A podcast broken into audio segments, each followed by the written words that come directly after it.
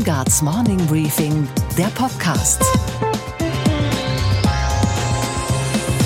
Einen schönen guten Morgen. Mein Name ist Robin Alexander. Wir starten wie jeden Freitag wieder gemeinsam in diesen Tag und ins Wochenende. Heute ist der 30. August. Europa hat endgültig einen neuen Chef. Es ist, Überraschung, nicht Deutschland. Gemeint ist Emmanuel Macron. Nachdem er auf dem G7-Gipfel Donald Trump gezähmt und den iranischen Außenminister eingeflogen hatte, legte er jetzt noch nach. Macron versammelte die französischen Botschafter aus der ganzen Welt in Paris und erklärte ihnen, wie er sich die Zukunft Europas vorstellt. In Deutschland hat das kaum einer mitbekommen. Erstaunlich, denn der französische Präsident warnte. Si on continue à faire comme avant, pour le dire autrement, qu'on soit d'ailleurs une entreprise ein Diplomat, ein Minister, ein Präsident der Republik, ein Militär. Egal ob Unternehmen, Diplomaten, Minister, ein Präsident der Republik oder ein Soldat, wenn alle so weitermachen wie bisher, dann wird Europa definitiv die Kontrolle verlieren. Zivilisationen und Länder können auch verschwinden, genauso Europa. Nous savons que les civilisations disparaissent, les pays aussi. L'Europe disparaîtra. Macron sagte weiter, Indien, China, Russland hätten mehr Fantasie bei der Gestaltung der Zukunft als Europa. Diese Länder würden mit einer klaren Logik und Philosophie nach vorne denken. Elles ont une inspiration politique beaucoup plus forte que les Européens aujourd'hui. Elles pensent le monde avec une vraie logique, une vraie philosophie, un imaginaire que nous avons un peu perdu. Sein Appell an den Kontinent Aufwachen! Sonst droht Europa zu verschwinden zwischen den beiden Big Playern China und USA. Auch die Beziehungen zum wiedererstarkten Russland müssen neu überdacht werden. Das dürfte man im Kanzleramt, wo man an den Sanktionen gegen Moskau festhält, mit großer Sorge gehört haben. Die Botschaft Macrons richtete sich zwischen den Zeilen aber eindeutig an das politische Berlin. Wenn Deutschland nicht das Heft in die Hand nehmen will und eine Politik des ewigen Zauderns und Taktierens verfolgt, dann gibt ab sofort eben Frankreich den Ton an. Nicht nur bei französischen Belangen, sondern auch bei Europafragen. So sieht Führung aus. Unsere Themen heute. Deutschland blickt gespannt in den Osten. Sachsen und Brandenburg wählen. Wird es ein Siegeszug für die AfD oder kommt doch alles ganz anders? Ich rufe dazu den sächsischen Ministerpräsidenten Michael Kretschmer an, der mit dem Auto zum nächsten Wahlkampftermin fährt. Ich finde, jemand wie Herr Habeck sollte sich raushalten. Ich würde als Sachse sagen, das geht dich überhaupt nicht an. Dann spreche ich zu den Landtagswahlen im Osten mit dem Mann, der weiß, was der deutsche Durchschnittswähler denkt und fühlt. Jörg Schönenborn, WDR Fernsehdirektor und ARD-Wahlexperte, ist mein Gast. Ich glaube, dass wir aufhören müssen, in den Klischees von Ost und West zu denken, wenn wir Wahlergebnisse, wie wir sie jetzt am Sonntag haben werden, verstehen müssen. Der Osten ist genauso wenig harmonisch und monochrom wie der Westen. Unsere Börsenreporterin Sophie Schimanski erklärt uns die neuesten Entwicklungen an der New Yorker Wall Street. Wir blicken darauf, wie international bald die ostdeutsche Landespolitik werden könnte und wie die SPD sich gerade selbst übertrifft mit irren Ideen. Am Sonntag schlägt die Stunde der Wahrheit. In Sachsen und Brandenburg wird gewählt. Wer glaubt, es handelte sich nur um zwei kleine Landtagswahlen, der hat nichts verstanden. In diesem Wahlsonntag steckt viel politischer Zündstoff drin. Wie krass werden die Menschen im Osten CDU und CSU abstrafen? Wie stark wird die AfD werden? Das Ergebnis hat bundesweit eine enorme Bedeutung und könnte in der Großen Koalition für große Unruhe sorgen. In Brandenburg und Sachsen geht es also auch um Berlin.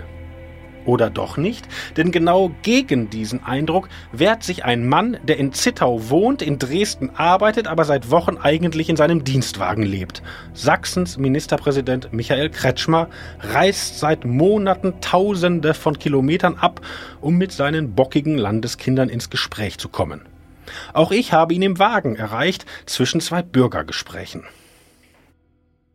Guten Morgen, Herr Ministerpräsident. Guten Morgen. Herr Ministerpräsident, bei der Bundestagswahl und bei der Europawahl hat die AfD die CDU zuletzt in Sachsen geschlagen. Jetzt, wenige Tage vor der Landtagswahl, konnte sich die CDU vor die AfD schieben, ja zuletzt sogar deutlich absetzen. Was machen Sie als Wahlkämpfer besser als Angela Merkel bei der Bundestagswahl und Annegret Kamp-Karrenbauer bei der Europawahl? Jetzt wollen wir mal sehen, dass es auch am Ende wirklich so kommt. Die Umfragen sind das eine, das Wahlergebnis das andere. Es wird ein äh, sehr enges Rennen werden am Ende. Und deswegen gilt es jetzt auch in den letzten Stunden dieser Zeit noch einmal klar zu machen, Sachsen soll seinen positiven Stand in Deutschland, in der Welt behalten. Und das hängt sehr viel davon ab, wer wird stärkste Kraft, wer kann hier eine Regierung bilden. Ich habe mir Ihr Wahlprogramm angeschaut. Der dritte Satz lautet, Fehler, die uns während der letzten Jahre unterlaufen sind, haben wir erkannt und abgestellt. Das ist ein sehr ungewöhnlicher Ton für eine Regierungspartei, die wiedergewählt werden will. Was meinen Sie konkret? Wo genau sind die Fehler, die Sie gemacht haben und zuletzt abgestellt haben?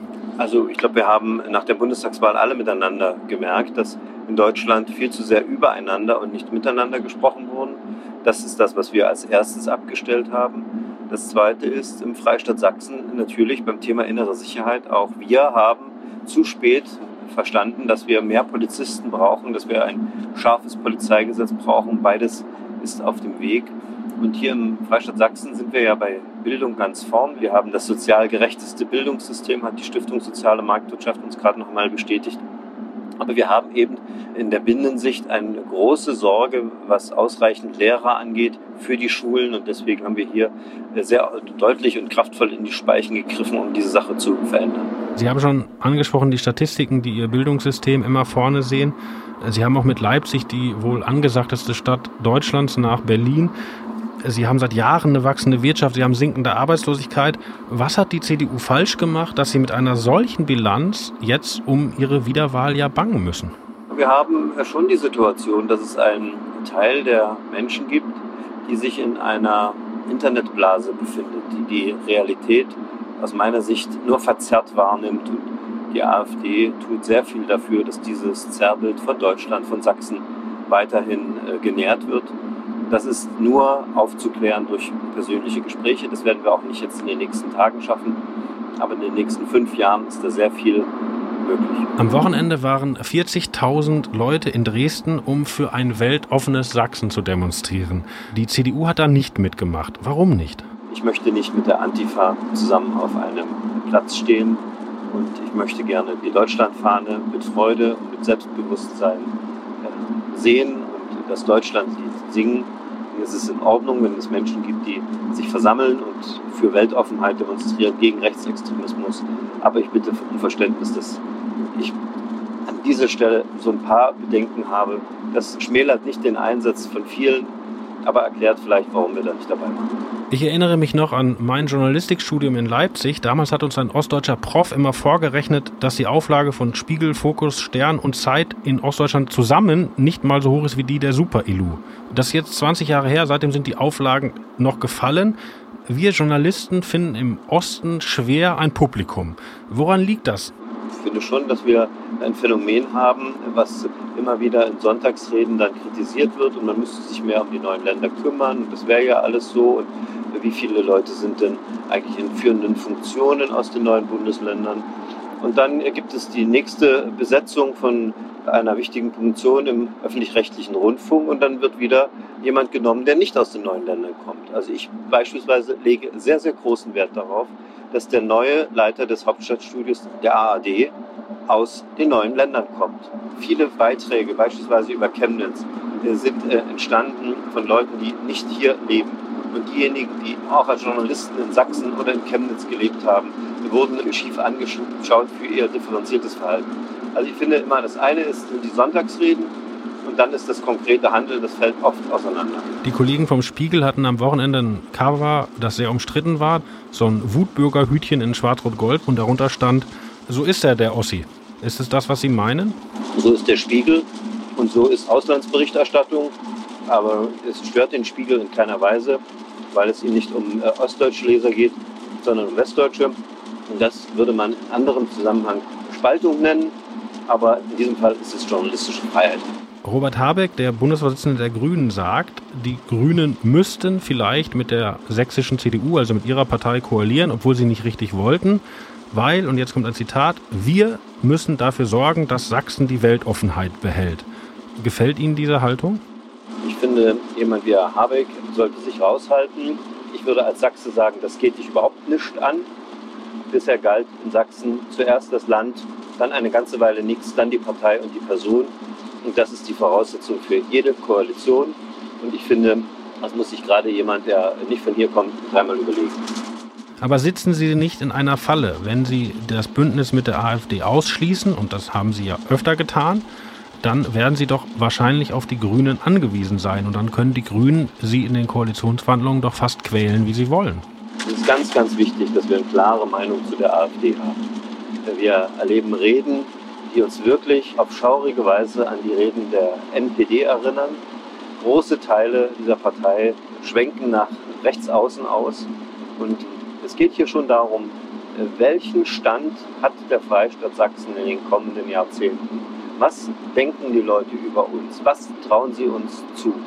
Und wir werben für eine Regierung, die fähig ist zum Kompromiss, die das Interesse des Landes in den Vordergrund stellt, die einen sächsischen Weg geht, selbstbewusst, aber anständig im Ton, beispielsweise bei Fragen wie Russland und den Sanktionen oder beim Klimaschutz. Ich habe Ihr striktes Nein zur AfD gehört. Ich habe gehört, wie weit Sie auseinander sind mit den Grünen in wichtigen Fragen wie Infrastruktur und Haushalt. Da stelle ich mir vor, dass die Koalitionsbildung schwierig wird. Nun gibt es den Politikwissenschaftler Patzelt, der hat das skandinavische Modell ins Spiel gebracht. Das bedeutet, dass eine Regierung mit wechselnden Mehrheiten regiert. Nun ist Patzelt nicht irgendwer, sondern der Co-Autor ihres Wahlprogrammes. Ist da also doch was im Busch, dass man nicht mit der AfD koaliert, aber vielleicht sich ab und an auf die stützt? Nein, also keine Koalition, keine Zusammenarbeit, keine Duldung. Ich halte nichts von Minderheitenregierung. Das hängt aber auch damit zusammen, dass ich anders als Werner Patzelt natürlich jetzt wirklich auch schon politische Erfahrung unmittelbar habe. Eine Minderheitsregierung ist nicht strukturiertes, ist viel Unsicherheit und wir brauchen äh, Sicherheit. Es muss von erwachsenen, anständigen Menschen erwartet werden können, dass sie sich zusammensetzen, die Tür zumachen und so lange miteinander sprechen, bis sie einen Plan haben für die Zukunft, so viel Vertrauen auch gegenseitig aufgebaut haben, dass sie fünf Jahre zusammenarbeiten. Ich bin da zu willens, aber wir sind jetzt vor der Wahl und deswegen setzen wir noch einmal deutlich äh, Akzente. Was ist unser Angebot als Sächsische Union und äh, was bedeuten verschiedene Konstellationen dann für die Zukunft des Landes? Eine letzte Konstellation müssten wir noch ansprechen. Wie wäre es mit den Linken? Ein reines Gruselkabinett, was Sie hier aufbauen, Herr Robin Alexander. Wir sind 30 Jahre nach der friedlichen Revolution. Dieses Land steht stark da. Es hat eine gute Zukunft. Und zur gleichen Zeit kommt die Linkspartei und plakatiert uns das Land mit dem Versprechen, dass sie den Sozialismus wieder einführt. Und ich möchte das nicht. Ich möchte diese 180-Grad-Wendung nicht in der festen Überzeugung, dass soziale Marktwirtschaft der Planwirtschaft überlegen ist, dass äh, unsere freiheitlich-demokratische Grundordnung um ein Vielfaches sicherer und soliderer ist als äh, sozialistische Experimente. Deswegen kann man das komplett ausschließen. Im Moment sind Sie ja dabei, sich von der AfD abzusetzen. Das sieht gut aus für Sie in Umfragen. Aber falls die CDU doch noch verliert, wer ist dann schuld? Die alte Bundeskanzlerin, die neue Parteivorsitzende oder vielleicht doch der Ministerpräsident? Jetzt arbeiten wir mal daran, dass es anders kommt. Und äh, es kommt bei dieser Wahl wirklich auf jeden an. Wir können auch keine Prozentpunkte an Parteien verschenken, die wahrscheinlich sowieso nicht ins Parlament kommen. Es geht darum, welche Wirkung, welches Signal geht von dieser Wahl nach außen aus? Schaffen wir es mit dieser Regierung an, die Zukunftsaufgaben anzugehen? Und deswegen äh, ist es so wichtig, dass wirklich jede Sächsin und jeder Sachse zur Wahl geht und seine Entscheidung bewusst trifft. Es geht nicht um Berlin, es geht nicht um Brüssel, es geht auch nicht um Protest. Es geht wirklich um unsere ureigensten Angelegenheiten im Freistaat Sachsen. Herzlichen Dank, dass Sie sich die Zeit genommen haben. Bitte. Wiederhören. Bis bald. Verkünden wird die Hochrechnung am Sonntag wieder der Mann, der zur deutschen Wahlberichterstattung gehört wie Dinner for One zu Silvester, Jörg Schönenborn. Der WDR-Fernsehdirektor ist seit 20 Jahren der Wahlmoderator der ARD. Kommenden Sonntag sehen wir ihn mit den Ergebnissen der Landtagswahlen von Sachsen und auch von Brandenburg. Wir sprechen mit ihm jetzt über die letzten Umfrageergebnisse und warum in einigen Teilen Ostdeutschlands so sehr anders gewählt wird als im Rest der Republik. Guten Morgen, Herr Schönenborn. Guten Morgen, Herr Alexander. Dankeschön, dass Sie uns unmittelbar vor den ostdeutschen Landtagswahlen noch einmal die Karten legen. Gibt es einen letzten Trend, den man in Sachsen und Brandenburg fassen kann?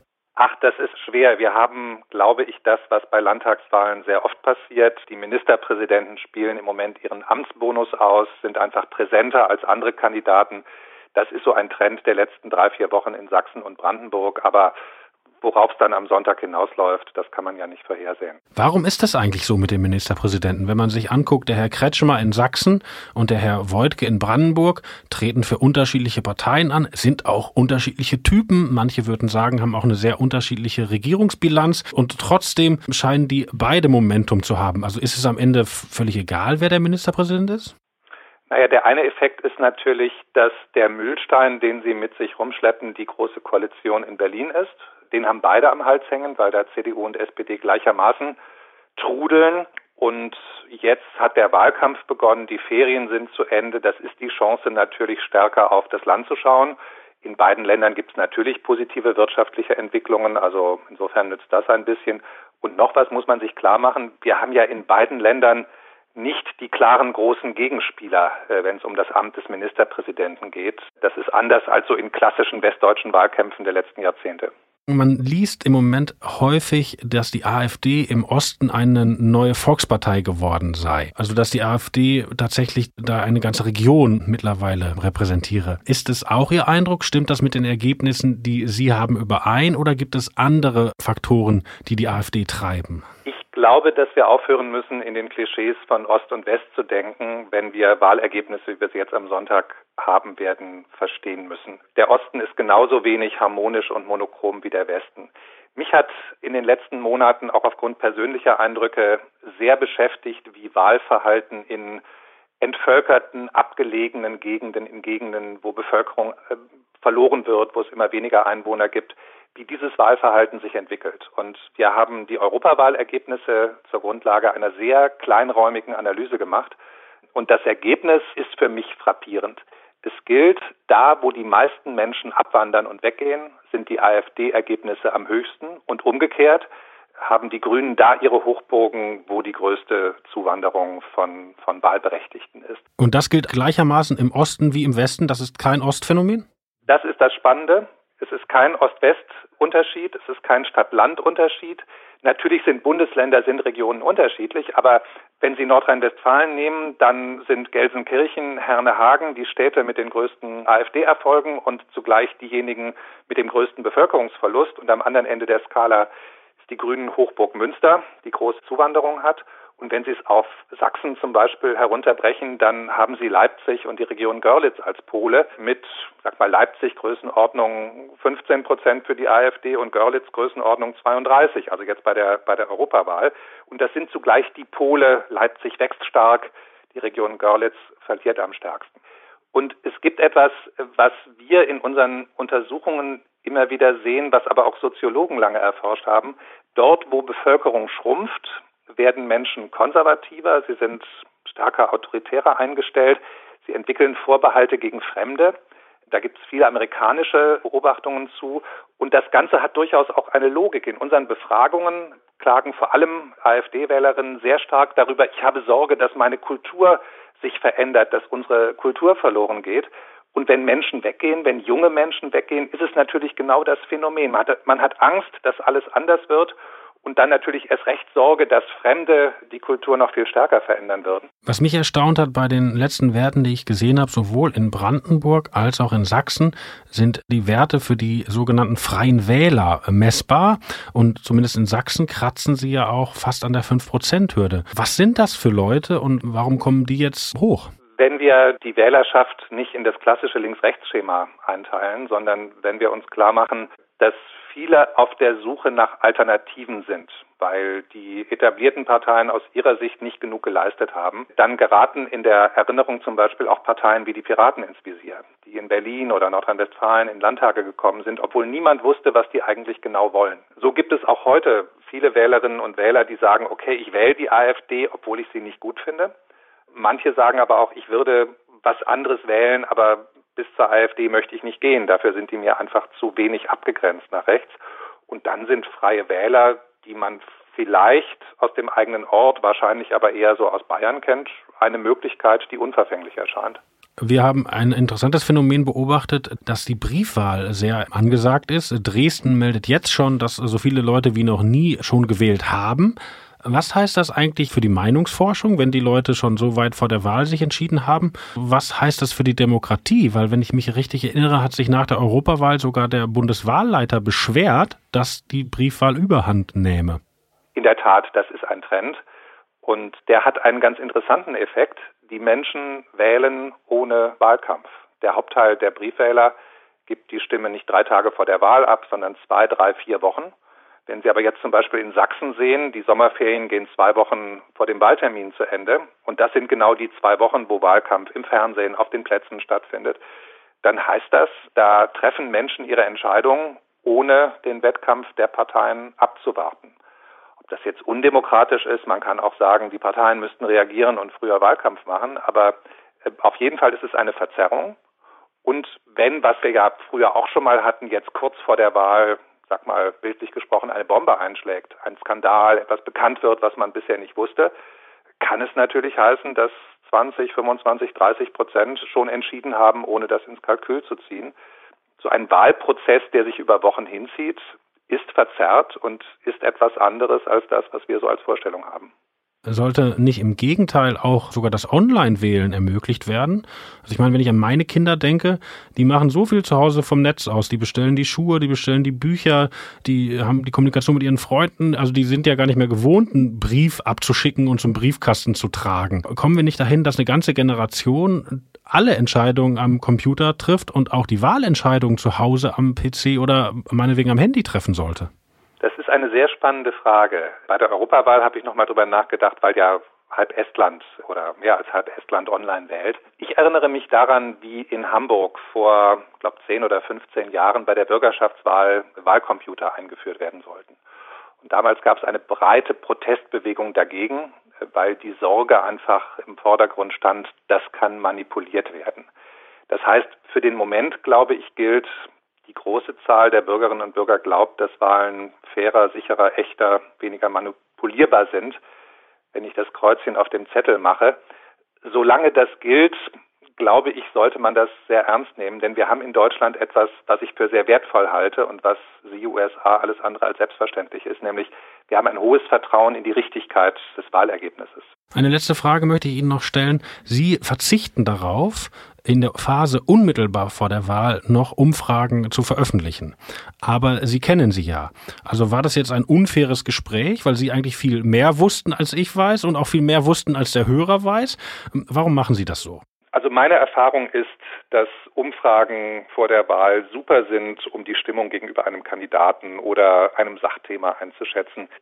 Und in der Phase, in der wir jetzt diese Woche waren, wo viele sich entscheiden, gibt es so starke Schwankungen, dass eine Umfrage, die wir, sag mal, gestern veröffentlicht hätten, wahrscheinlich in ihren Bewegungen zu 50 Prozent richtig und zu 50 Prozent falsch wäre aus Blick des Wahlergebnisses. Und das ist für mich Spielerei. Ich glaube nicht, dass es wirklich der Sache dient. Deshalb bin ich der Ansicht, so ein Fenster von zehn Tagen, wo wir die Wählerinnen und Wähler in Ruhe lassen mit neuen Sonntagszahlen, finde ich, dient der Sache. Herr Schönborn, ich habe etwas gelernt und ich bedanke mich für dieses Gespräch. Herr Alexander, sehr gerne. Und was war heute Nacht an der Wall Street los? Und wir schalten nach New York zu unserer Börsenreporterin Sophie Schimanski. Guten Morgen, Sophie. Guten Morgen, Robin. Die Anleger dürften gestern erleichtert geseufzt haben. China reagiert entspannt auf Trumps Zölle und wird erstmal keine Gegenmaßnahmen ergreifen. Spürbare Kauflaune also? Ja, absolut. Der Dow Jones steht jetzt wieder auf dem Niveau, auf dem er Anfang August gestanden hat. Die Aktien von Industriekonzernen wie Caterpillar zum Beispiel, die sind äh, mehr als zweieinhalb Prozent gestern gestiegen und die Aktien von Chip-Herstellern wie Nvidia oder Broadcom, die haben sogar drei Prozent zugelegt. Und das waren ja die Unternehmen, die immer besonders stark äh, ausgeschlagen sind, wenn es eben um Handelsstreitigkeiten ging. Ein Unternehmen macht die aktuellen Verluste an der Börse aber eindeutig am Handelsstreit fest. Das Modelabel Abercrombie Fitch. Ist China wirklich der einzige Grund, dass es nicht mehr so gut läuft? Ich erinnere mich noch gut an die Hysterie rund um die Marke, auch in Deutschland. Ja, ich erinnere mich auch ganz gut, Robin. Das war ja auch immer das Mitbringsel aus den Staaten, äh, aber inzwischen sind sie ja auch in Deutschland angekommen. Aber die Sanktionen auf chinesische Importe, die hätten einen direkten Einfluss auf Kosten und somit eben auf ihren Gewinn, hat das Unternehmen selber gesagt. Und sie haben eben einen Verlust gemacht im vergangenen Quartal von 48 Cent pro Aktie. Nur Robin, dazu muss man sagen, China und Sanktionen sind nicht das einzige Problem, das Abercrombie und Fitch hat, sondern sie leiden eben auch unter dem Wettbewerb mit Online-Händlern, also mit Amazon natürlich vor allem. Die Aktie ist gestern 15% abgesegelt und hat über die vergangenen zwölf Monate sogar noch mehr verloren, nämlich knapp 40% Und was hat dich heute Morgen wirklich überrascht? Wie international die Regierungskonstellationen in Sachsen und Brandenburg werden könnten. Denn höchstwahrscheinlich werden SPD und CDU Stimmen verlieren, AfD und Grüne dazugewinnen und die FDP zittert vor der 5%-Hürde. Das heißt, eine Option wäre die Kenia-Koalition. Das wäre, angelehnt an die Landesfarben Kenias, ein Bündnis aus SPD, CDU und Grünen. Die Kenia-Koalition hieß früher übrigens Afghanistan-Koalition. Afghanistan hat nämlich die gleichen Farben. Das Land am Hindukusch steht aber nicht wirklich für gute Regierungsführung, deshalb haben sich die Politiker doch für Kenia entschieden. Der Spitzenkandidat der SPD in Sachsen wirbt dafür. Die CDU will aber nicht mit den Grünen, also schwierig. Und dann ist die Rede vom skandinavischen Regierungsmodell, dass man also so regiert, wie zum Beispiel sehr oft in Schweden regiert wird. Das ist im Grunde nichts anderes als eine Minderheitsregierung, die sich je nach Sachlage eine neue Mehrheit organisieren muss. Klingt spannend und außerdem skandinavisch, irgendwie pragmatisch und freundlich. Könnte aber ein Trick sein, um doch noch mit der AfD ins Geschäft zu kommen. Denn bei wechselnden Mehrheiten wären ja auch die Rechtspopulisten ein potenzieller Mehrheitsbeschaffer. Was es im Osten hingegen sicher nicht geben wird, schwarz, gelb, grün, also Jamaika. Schade eigentlich. Ein bisschen Entspannung könnte dem Osten vielleicht ganz gut tun.